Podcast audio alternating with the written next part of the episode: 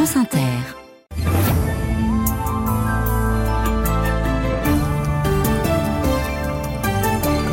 Pour le journal. Bonsoir Corinne. Bonsoir à tous.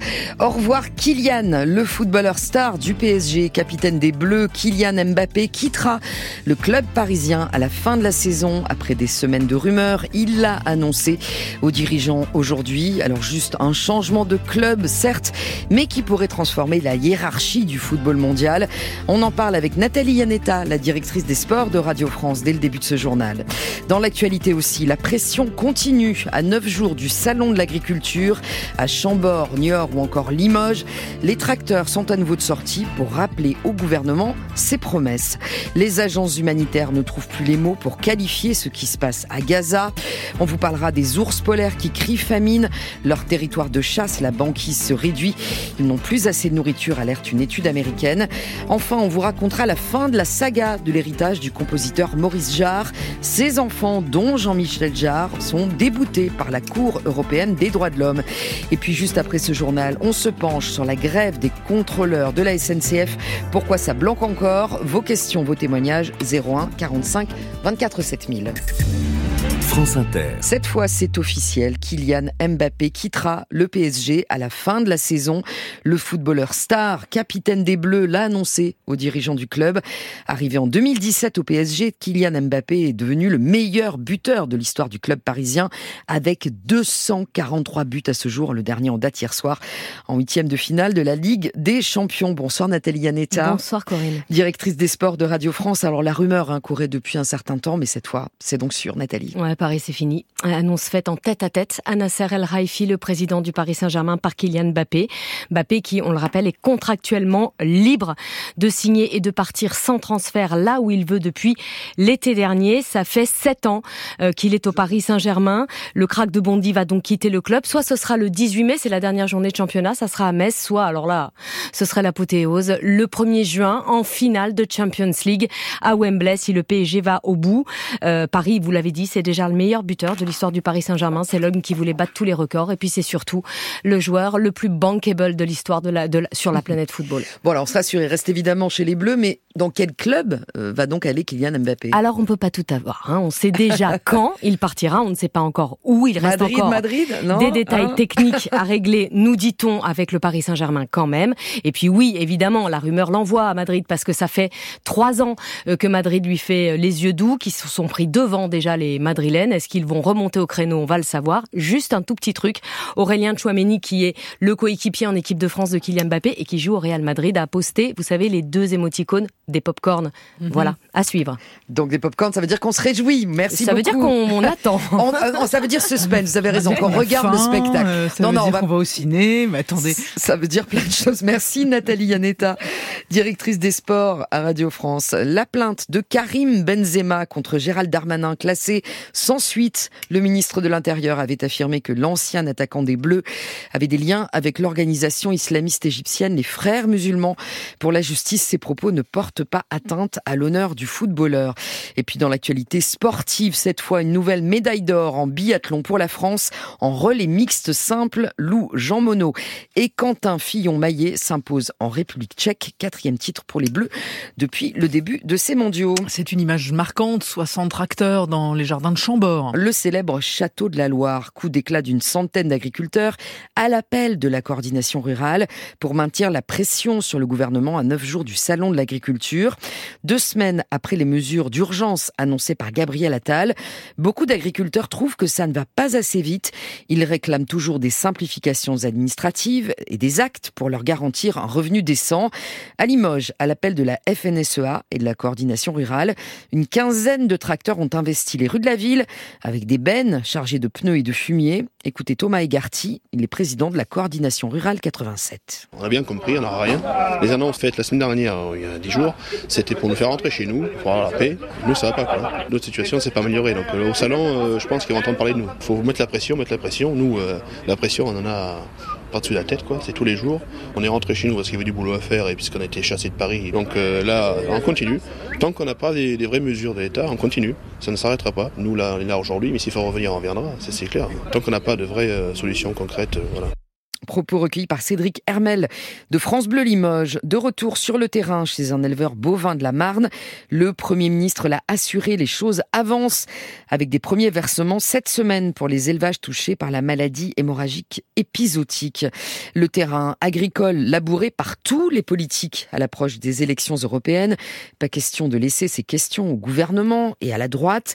Les écologistes proposent un plan global pour le bien-être des agriculteurs et le bien-être aussi de la nature. À quatre mois, je le disais, des élections européennes, la patronne des écologistes, Marine Tondelier, multiplie les visites à la ferme, même auprès des agriculteurs qui ne sont pas du tout acquis à sa cause. Visites dans l'Essonne, suivies par Claire Flochel. Nous sommes chez Nicolas Galpin, membre de la FDSEA d'Île-de-France, éleveur d'ovins, apiculteur et surtout céréalier. Il a 218 hectares en tout. Discussion dans un de ses champs de colza. Il y a des repousses de blé ou de mauvaises herbes et donc du coup, il faut les. Et toi, tu mets quoi Parce qu'on dit qu'avec 0,5 litres, ça suffit. Non, ça dépend. Si c'est que des graminées, oui, 0,8 ça suffit. Et et s'il y a des. Euh, Toi, tu fais combien En général, oui, c'est 2 litres. 2 litres de glyphosate à l'hectare. Oui, l'agriculteur utilise des pesticides, même si de moins en moins. Marine Tondelier écoute et explique le point de vue des Verts. Ensemble, on doit aller demander au pouvoir public de mettre plus d'argent dans la recherche d'alternatives. Ça se fait pas en deux jours. Moi, je le sais, vous le savez. Mais en attendant, s'il y a 60% des oiseaux des champs qui ont disparu, il y a un sujet global d'empoisonnement de, de l'environnement. Nous sommes toujours dans le compromis et c'est ça qui est difficile, lui répond Nicolas Galpin. D'un côté, voilà, pour le carbone, etc., bah, il faut, faut pas travailler les Mais bon, d'un autre côté, voilà, euh, on n'a pas le choix d'utiliser un peu de chimie.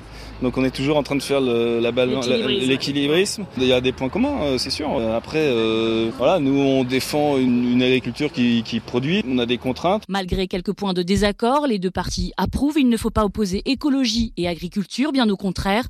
Marine Tondelier, en partant, donne rendez-vous à l'agriculteur le 1er mars au Salon de l'Agriculture pour continuer la discussion. Claire Flochel, service politique de France Inter. Un autre député vert, Hubert Julien Laferrière, quitte le groupe écologiste à l'Assemblée. Vous l'entendiez ce matin sur notre antenne dans l'enquête de la cellule investigation de Radio France. Il est soupçonné de corruption dans une affaire d'ingérence étrangère, notamment de la part du Qatar. Le député, le député a décidé de se retrait pour préserver la sérénité du travail parlementaire de ses collègues, indique son avocate. Il réfute avec force les accusations dont il est l'objet. À quelques jours du deuxième anniversaire du début de la guerre en Ukraine, c'est compliqué pour les troupes sur place. Les troupes ukrainiennes redéployées en urgence dans l'est du pays, dans le Donbass, pour contenir l'offensive russe.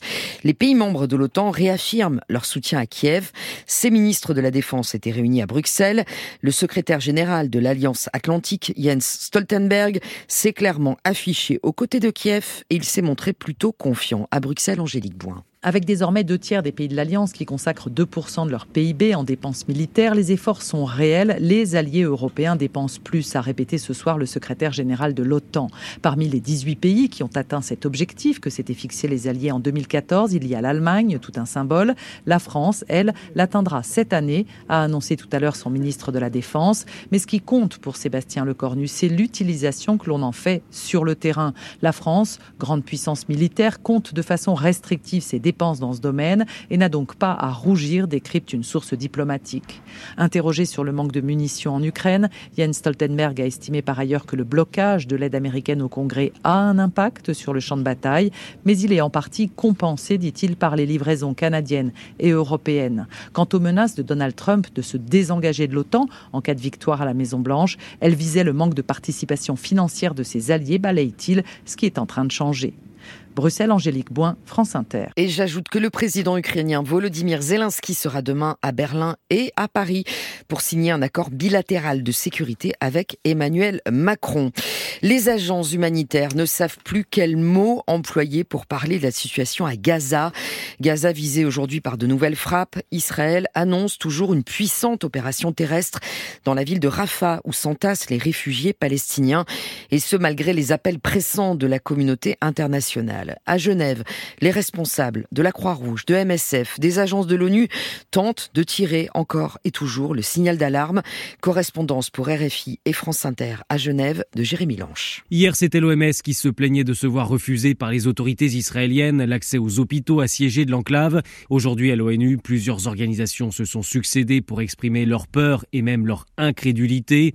Plutôt que d'aide à Gaza, il faudrait parler d'illusion d'aide humanitaire, a affirmé le secrétaire secrétaire général de Médecins sans frontières, Christopher Lockyer.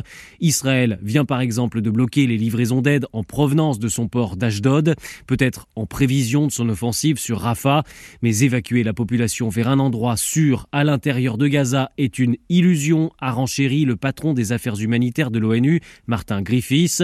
Quant aux reproches parfois entendus que l'ONU et les ONG n'en feraient pas assez, cela n'a aucun sens, s'est défendu face aux diplomates la présidente du comité international de la Croix-Rouge, Mirjana Spoljaric. C'est à vous de nous permettre d'en faire plus. Jérémy Lanche depuis euh, Genève. Aux États-Unis, Donald Trump sera bien jugé le 25 mars à New York dans l'affaire Stormy Daniels. Ce sera le premier procès pénal pour l'ancien président, et candidat à l'investiture républicaine. Sa demande de renvoi du procès a été rejetée.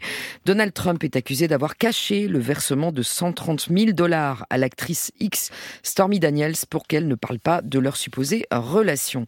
Et puis on en sait un peu plus sur ce qui s'est passé euh, à Kansas Kansas City après les tirs qui ont endeuillé la parade du Super Bowl. Euh, on apprend qu'il s'agirait d'un différent entre plusieurs personnes qui seraient donc à l'origine de ces tirs qui ont fait un mort et une vingtaine de blessés dont 11 enfants de 6 à 15 ans. Trois personnes dont deux mineurs ont été interpellés. Et puis l'auteur de la tuerie d'Utoya en Norvège, c'était en 2011, Anders Breivik perd son procès contre l'État norvégien, un procès intenté pour traitement inhumain. Breivik est détenu seul depuis 12 ans dans un quartier de haute sécurité. La Norvège justifie ce régime carcéral strict par sa dangerosité. Retour en France avec le début des perturbations ce soir sur les rails. Oui, une grève des contrôleurs de la SNCF au plus mauvais moment. Deux zones, la A et la C, sont en vacances ce week-end.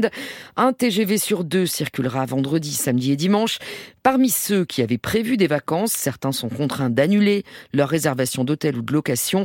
La grève risque de leur coûter cher, Philippe Lefebvre. Si effectivement la SNCF a annoncé qu'elle allait rembourser tous les billets des clients dont les trains seront annulés, en revanche, il n'en sera pas de même pour les locations saisonnières, les chambres d'hôtel ou les séjours dans les clubs de vacances. Selon la médiation du tourisme, en effet, la grève des contrôleurs de la SNCF n'est pas considérée comme un cas de force majeure et votre hébergeur n'est donc pas tenu de vous rembourser les sommes déjà versées. Et faute de train, ces vacances risquent de coûter beaucoup plus cher que prévu aux vacanciers, à ceux qui vont finalement venir en voiture et à ceux qui vont tenter de trouver un autre moyen de rentrer et ils sont nombreux, constate Vincent Lalanne, le directeur de l'Office du tourisme de Val Thorens. Ils se reporteront sur d'autres modes de transport, euh, s'il blablacar, s'il un peu plus de covoiturage euh, plus classique, des locations de voitures. Euh, J'allais dire les plus prudents, ils ont déjà assuré le coup. Pour les autres, je pense qu'ils vont, euh, ils vont galérer un peu, ils vont être obligés de descendre et, et peut-être de faire des, des étapes dans des villes de Rhône-Alpes ou ailleurs. Enfin, seule bonne nouvelle, les vacanciers qui ont réservé leur séjour via une agence de voyage seront eux intégralement pris en charge et c'est l'agence de voyage qui se chargera de trouver un moyen de transport alternatif. Philippe Lefebvre, spécialiste tourisme à France Inter. Et prudence, si vous vous rabattez sur la voiture, les derniers chiffres de la sécurité routière ne sont pas bons. Avec 240 morts sur les routes de France en janvier, c'est 6% de plus qu'en janvier de l'année dernière, particulièrement touchés les cyclistes, les conducteurs de deux roues motorisées et les piétons. Les médecins étrangers s'impatientent. En janvier, le gouvernement avait annoncé être favorable à la régularisation des docteurs diplômés hors de l'Union européenne et qui exercent leur métier en France, oncologues, médecins généralistes, urgentistes. Ils font souvent tourner les hôpitaux avec des contrats précaires et comme rien ne bouge, ils ont manifesté cet après-midi à Paris. Reportage de Brian Nicolas. Ils sont une cinquantaine à manifester à quelques pas du ministère de la Santé, parmi eux Zainab, diplômée d'oncologie à Casablanca au Maroc. Je travaille en France depuis septembre 2021, c'est-à-dire que j'assurais des consultations de nouveaux cas, des consultations de suivi, toute la charge d'un médecin. Mais tout ça s'est terminé en janvier après un concours pour des raisons de quotas. Pour une affaire de 0,5 sur 20, on est recalé du concours alors qu'on a bien bien dépassé la moyenne. Depuis qu'elle a reçu ses résultats en janvier, la jeune femme est donc sans emploi et risque de devoir quitter le territoire. On a notre vie en fait au bout de deux ans euh, et au bout de ces années-là, on nous dit bah, au revoir, euh, vous pouvez partir. Comme Zainab, beaucoup de padus sont laissés de côté et ne peuvent plus exercer. Une perte énorme selon Paul Robel, médecin urgentiste à Vannes. Partout dans tous les hôpitaux de France, euh, un manque de praticiens. On se prive de praticiens formés, compétents, qui peuvent aider à pallier à cette situation. Plusieurs annonces ont déjà été faites par le gouvernement, mais Laurent Laporte, secrétaire général de l'Union fédérale médecins, ingénieurs, cadres et techniciens, attend des actes. Il faut absolument qu'ils continuent, il faut qu'ils prennent leur courage à deux. Derrière, euh, l'enjeu, c'est un enjeu d'intérêt public. Nous, on veut soigner des gens, et là, on peut pas. Une délégation a été reçue dans l'après-midi par le ministère de la Santé. Les PADU, voilà, c'est le nom de ces, médecins diplômés hors de l'Union européenne. On a tous en tête ces images d'ours polaires maigrissimes qui errent à la recherche de nourriture sur une banquise de plus en plus petite. Eh bien, une étude parue hier dans la revue Nature Communications enfonce le clou. Des scientifiques américains ont suivi les ours polaires de la baie d'Hudson au Canada. Résultat, quelles que soient les stratégies utilisées par ces super prédateurs pour s'adapter, ils perdent du poids. Le hic du toit. D'habitude, quand il n'y a pas de banquise dans la baie d'Hudson, les ours arrêtent de manger et se reposent. Mais depuis 1980, cette période s'est allongée de trois semaines, ce qui augmente les risques de famine. Karine Rode est biologiste et co-autrice de l'étude. Nous avons essayé de comprendre comment ils pouvaient s'adapter et ne pas seulement perdre du poids quand ils sont sur la terre ferme. L'étude montre que chaque individu a sa stratégie propre pour limiter la perte de poids. Certains décident d'aller chasser sur la terre ou cherchent des cadavres en mer au risque de s'épuiser. D'autres choisissent d'allonger la période de repos. Dans tous les cas, aucune stratégie n'est gagnante. Marianne Blanchet est biologiste à l'Institut polaire de Norvège. Sur les 20 ours qui ont été euh, capturés et qui sont dans cette étude, euh, il y en a 19 qui ont perdu du, poids, à peu près au rythme de 1 kg par jour. Et il y en a un qui a gagné du poids, et donc on pense que cet animal-là, il est probablement tombé sur un phoque, et donc a fait un bon repas qui lui a permis de prendre du poids. Malgré leurs efforts, les ours polaires ont donc du mal à s'adapter aux périodes sans banquise, d'après cette étude. Des résultats qu'il faudra quand même confirmer, car seuls 20 individus ont été observés, et sur un temps très court. Et en Norvège, où les ours polaires ne sont plus chassés depuis 50 ans, les scientifiques notent une remontée des effectifs, comme quoi c'est possible. Allez, on finit avec une histoire de musique et de gros sous. C'est la note finale d'une très longue bataille, celle de la succession du compositeur Maurice Jarre. Aujourd'hui, la Cour européenne des droits de l'homme a débouté ses enfants, le musicien Jean-Michel Jarre, sa sœur Stéphanie Jarre, leur père installé aux États-Unis dans les années 60, avait bel et bien le droit de les déshériter, Jean-Philippe Degnaud. Mais oui, parce que le compositeur Maurice Jarre, qui vivait à Malibu depuis 1965, avait conclu un family trust avec sa quatrième épouse, au terme duquel il lui léguait la totalité de ses biens. Après la mort de son père en 2009, Jean-Michel Jarre et sa sœur Stéphanie ont quand même réclamé leur part du gâteau, puisqu'en France, la réserve héréditaire garantit aux enfants au moins la moitié des biens de leurs parents. Mais la justice refuse de s'opposer aux droits californiens. Les déshéritiers brandissent alors un vieil article de la loi de 1819 instaurant un droit de prélèvement permettant aux enfants de récupérer au moins les biens de Maurice Jarre domiciliés en France, à savoir un bel appartement parisien et les droits de la SACEM évalués à plusieurs centaines de milliers d'euros par an. Nouveau refus de la justice, que la Cour européenne des droits de l'homme valide donc aujourd'hui avec cette même réponse. La réserve héréditaire à la française ne peut pas s'imposer sur le droit californien, a fortiori quand il a été vérifié que les descendants ne se trouvaient pas dans une situation de précarité économique, arbitre la CEDH. Merci Jean-Philippe Degnaud pour adoucir les mœurs. Ben, on va réécouter la musique de Dr Givago, signé Maurice Jarre, bien sûr. Ben, ben, alors ça va faire des sous à qui cette affaire si on réécoute cette musique là Écoutez, nous on écoute. Ah voilà, c'est tout. merci Corinne, vous reviendrez Demain, dans un instant, c'est le téléphone sonne. On va parler de cette grève SNCF qui commence euh, dès demain. Un œil sur le ciel juste avant. La météo avec Vitacitral TR+, des laboratoires Acepta. Gel réparateur pour les mains abîmées par le froid, les gels hydroalcooliques et les lavages fréquents. En pharmacie et parapharmacie. Olivier Proust, après la douceur printanière, la pluie, oui, il a fait partout très doux aujourd'hui et même chaud dans le Pays Basque avec jusqu'à 25 à 27 degrés dans certaines vallées cet après-midi. Le vent a tourné, la pluie arrose déjà le sud de l'Aquitaine et cette nuit sera pluvieuse dans le sud-ouest. Demain matin, on retrouve la pluie depuis les Pyrénées vers le bassin parisien et le nord et le nord-est, accompagnée d'un vent de sud-ouest modéré. Dans le nord et le nord-est, les précipitations seront quand même très faibles et dans le quart nord-ouest, le temps sera déjà sec dans un ciel variable. Et l'après-midi? Les pluies vont traîner de l'Occitanie vers le nord-est, des pluies généralement faibles, plus modérées dans le massif central et dans les Pyrénées, où la neige tombera au-dessus de 1600 à 1800 mètres. Un temps plus sec, emmené par des vents d'ouest, progressera sur la façade atlantique. Le quart sud-est et la Corse resteront au sec, sous des voiles nuageux parfois épais. La nuit prochaine sera encore bien douce et l'après-midi, les températures en baisse resteront élevées, avec encore 11 à 17 degrés partout.